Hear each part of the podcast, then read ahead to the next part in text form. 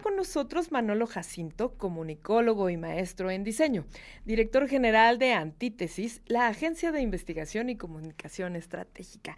Un queridísimo amigo que me da muchísimo gusto que esté aquí. ¿Cómo estás? Muy contento de verte ya en vivo, después de tanta digitalización. Sí, no, ya somos reales, ya somos, reales. reales. ¿Qué te parece? Me encanta que estés aquí, amigo. Muchas gracias, muchas gracias. Pues, pues venimos a platicar de marketing, que es un tema que nos fascina.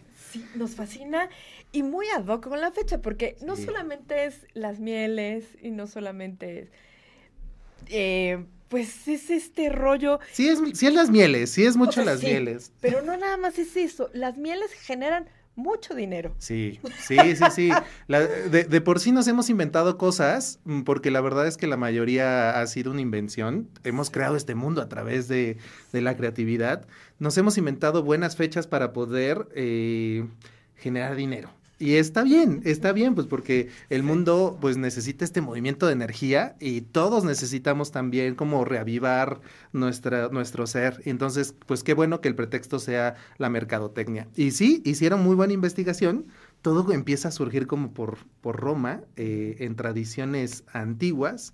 Y bueno, hay ahí una historia que yo creo que al ratito van a platicar que tiene que ver con, con el origen y, este, este sacerdote que casaba a las parejillas este, en, eh, y que lo matan justo en teoría en un 14 de febrero. Este, y pues ya sabes que cómo va evolucionando la cosa.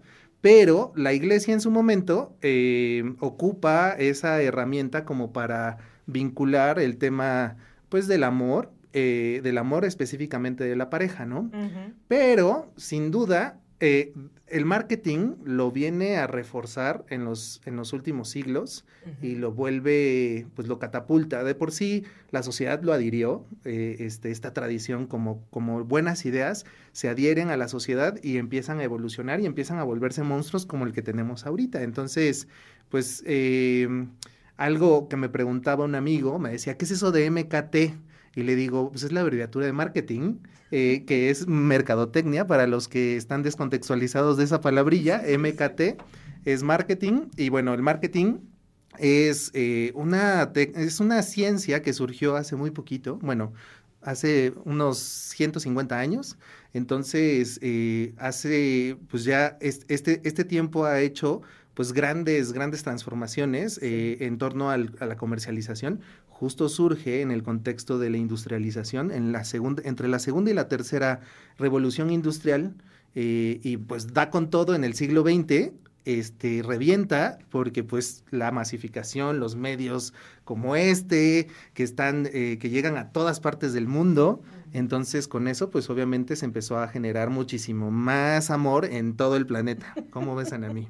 Padrísimo. Oye, ¿de qué manera influye el amor en el marketing o el marketing en el amor? Pues mira, el amor realmente, voy a ponerme profundo, influye en toda la vida.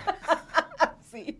Sí, sí, porque eh, varios autores dicen que el amor es la contraposición del miedo y, es prácticamente lo que nos mantiene vivos, ¿no? Es, es, es, una, es un, un, sentimiento, es una decisión, muchas definiciones acerca de, pero lo que sí sabemos es que nosotros estamos hechos de ello, ¿no? O expresamos ese tipo de bondad. Entonces, pues total relación con, con, lo que es mercadotecnia porque pues es prácticamente como la esencia pura de las emociones que buscan la bondad. Entonces, normalmente las estamos trabajando dentro del marketing y la publicidad para poder atraer a la gente, para poder hacer sentir que la gente viva esos productos y servicios que tienen que llegar a ellos. Pero obviamente en el 14 pues todos se van como gordita en tobogán y se dejan eh, acariciar por por las compras, de los regalos, de los chocolates, de las flores, pero ha cambiado, sin duda ha cambiado porque estamos en una coyuntura que no se había visto en otros siglos anteriores.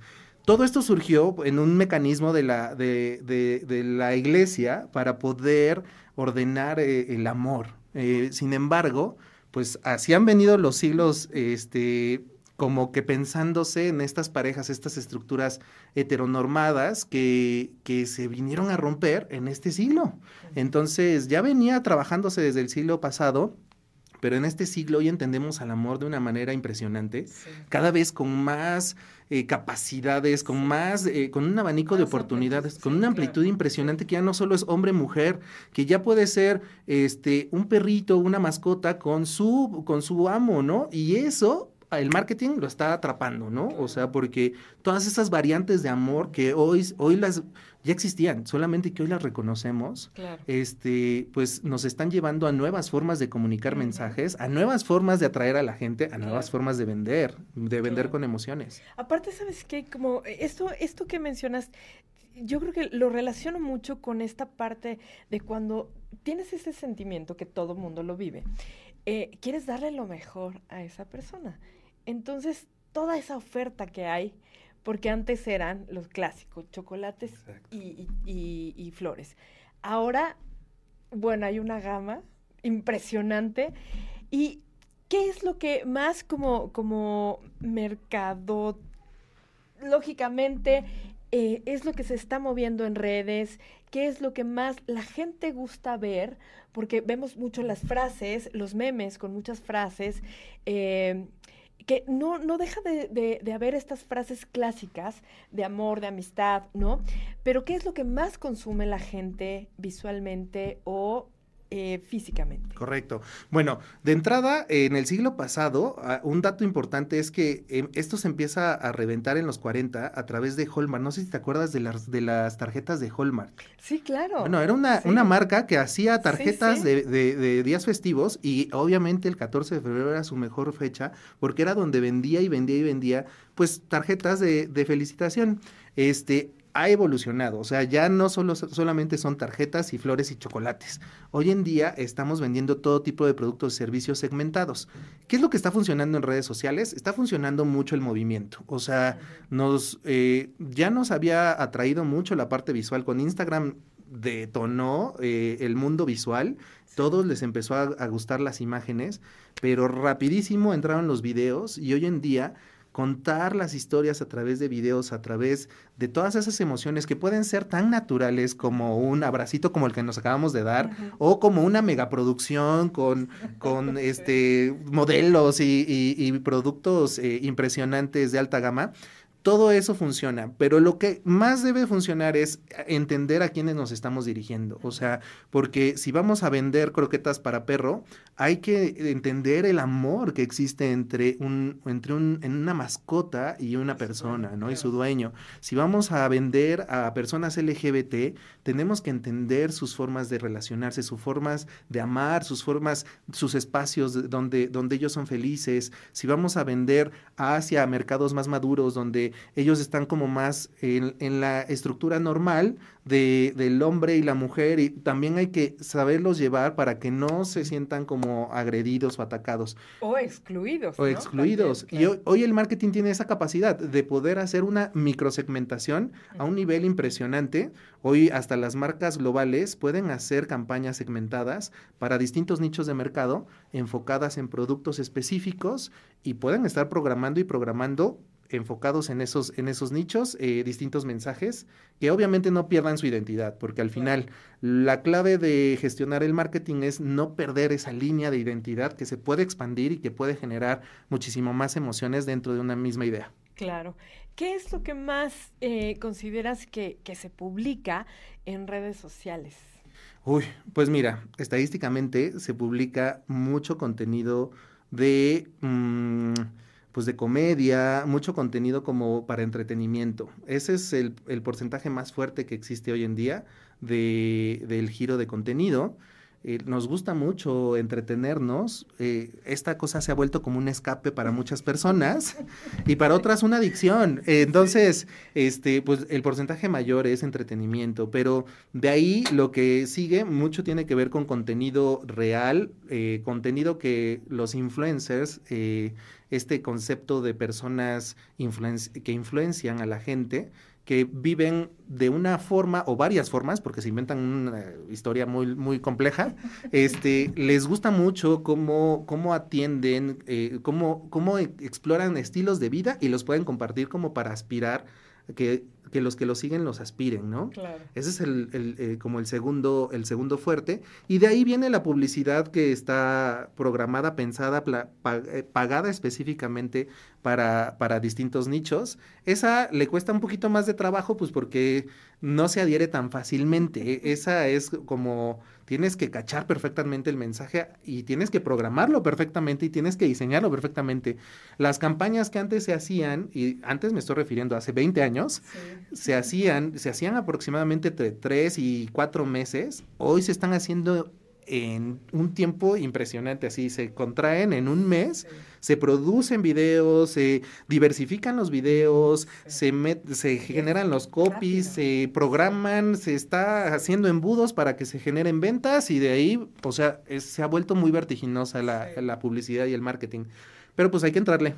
Oye, no, por supuesto. Antes de irnos, un tema obligado para este día, Sí, la sexualidad. sí. ¿Qué onda con el marketing, la sexualidad? Porque vemos, bueno, cualquier cantidad de ofertas, desde moteles, ropa interior, juguetes. ¿Qué onda con el marketing? Mira, eh, esta celebración y, y el amor tiene una conexión muy fuerte con la sexualidad, Sí, porque el ser humano eh, se expresa a través de- del sexo. Entonces, eh, siempre ha vendido, justo eh, eh, dentro de la parte pagana, porque esta es la parte de la iglesia, pero hay una parte pagana donde se celebraba el gozo a través del cuerpo y, del sexo.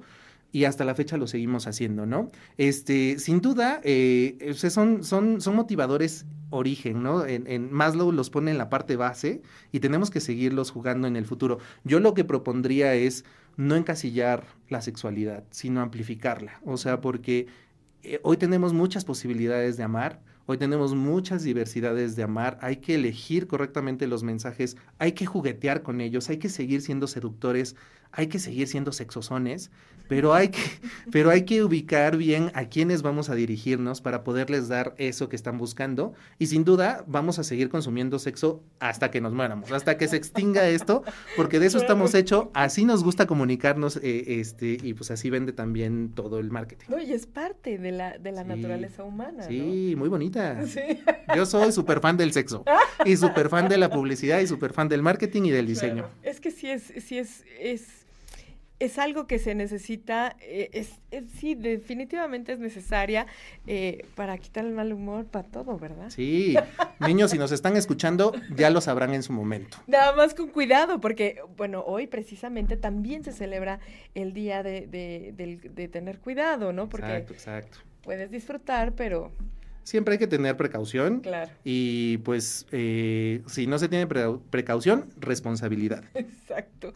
Manolo Jacinto, como siempre, amigo, es un gusto escucharte, verte y, bueno, poderte apapachar. Muchas gracias, Anami. Aquí estaremos todo el tiempo que estés en Radio WAP.